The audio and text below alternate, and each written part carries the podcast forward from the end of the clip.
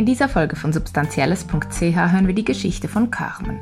Carmen ist 55, IV-Rentnerin und lebt mit ihren vier Hunden in Önsingen im Kanton Solothurn. Carmen heißt im echten Leben anders und spürte schon früh, dass sie anders funktionierte als die meisten Menschen. Substanzen helfen ihr, mit ihren psychischen Problemen umzugehen. Sie sagt, auf MDMA kann ich so sein, wie ich bin.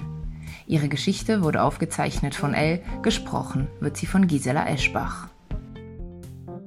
Ich habe eine lange Leidensgeschichte hinter mir. Schon früh spürte ich, dass ich anders funktioniere als die meisten Menschen. Ich lebe mit meinen vier Hunden in Önsingen im Kanton Solothurn. Sie sind meine Familie. Meine Eltern starben früh und mit meinen beiden älteren Schwestern habe ich kaum Kontakt. Ich habe gute Freundinnen, die sind meine Wahlfamilie, aber ich habe seit 19 Jahren keinen Partner und möchte auch keinen mehr.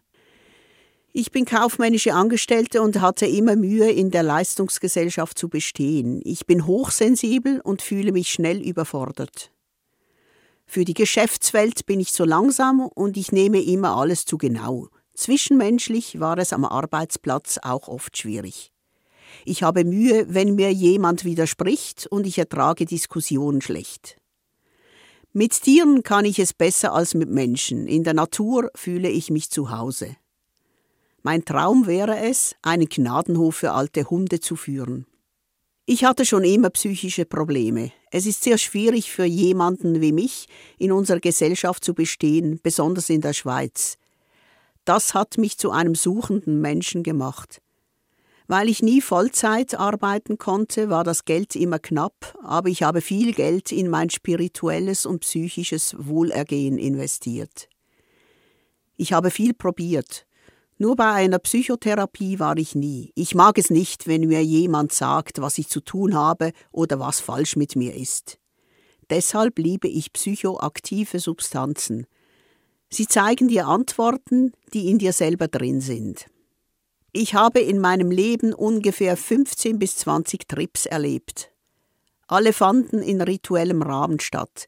Die allermeisten Reisen erlebte ich in Basel bei einem Paar, das mit Substanzen arbeitet. Eine Freundin hatte mir von ihrer Ayahuasca-Reise erzählt, und ich wusste sofort, dass ich das ausprobieren wollte.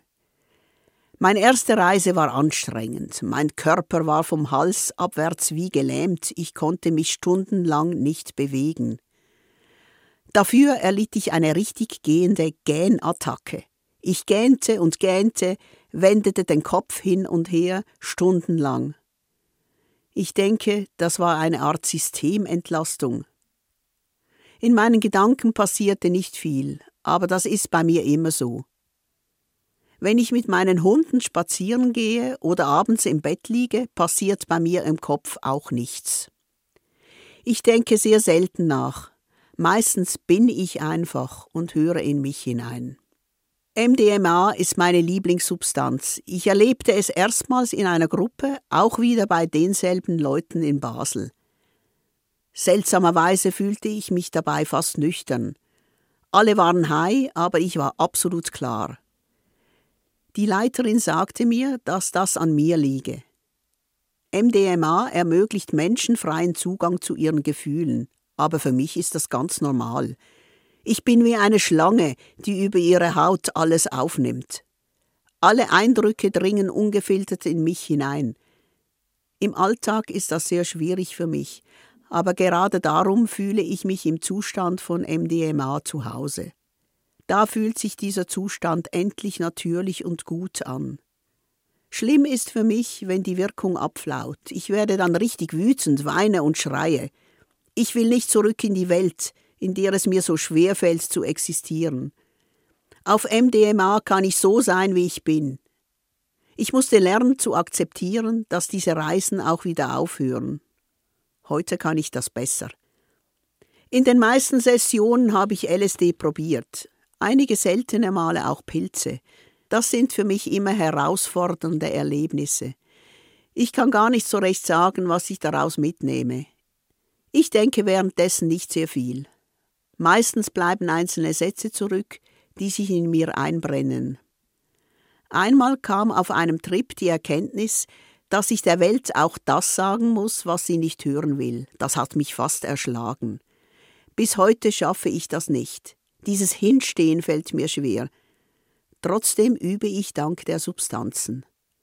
Wenn jemand während eines Trips auf meiner Matte liegt, kann ich inzwischen sagen, Geh bitte weg, ich möchte mich hinlegen. Das konnte ich früher nicht. Mit 24 Jahren habe ich einen Suizidversuch gemacht. Das ist schon lange her, aber vor einigen Jahren bin ich auf einer Reise einem Wesen begegnet.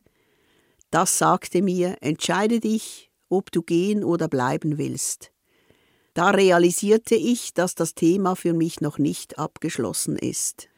Und in diesem Moment entschied ich mich zu bleiben. An diese Entscheidung erinnere ich mich oft, das hilft mir im Alltag. Ich trinke schon lange ziemlich viel Alkohol. Alkohol gönne ich mir, um mir das Leben zu verschönern. Eine Flasche pro Tag kann es schon sein. Ich kann jederzeit aufhören.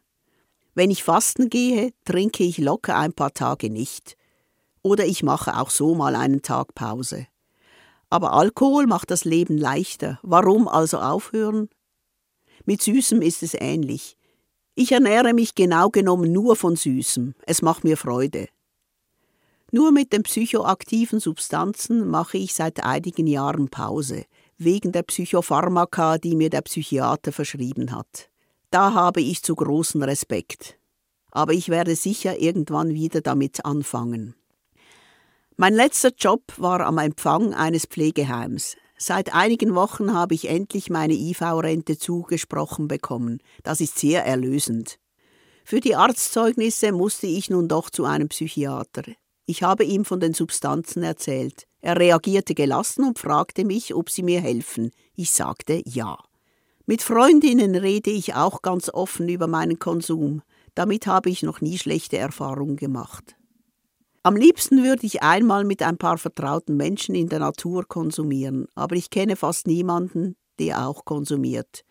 Und ich weiß nicht, wo ich Substanzen finden könnte. Keine Ahnung, wo man das herbekommt. Kiffen würde ich gerne, nur ein bisschen vor dem Schlafengehen, weil ich so fest mit den Zähnen knirsche im Schlaf. Aber Gras habe ich auch nicht. Weißt du, wo ich Gras finden könnte? Mehr Geschichten findest du auf unserer Webseite substanzielles.ch. Weitere Infos zu unserem Projekt und wie du uns unterstützen kannst in den Show Notes. Die Musik für diesen Podcast kommt von Blue Dot Session.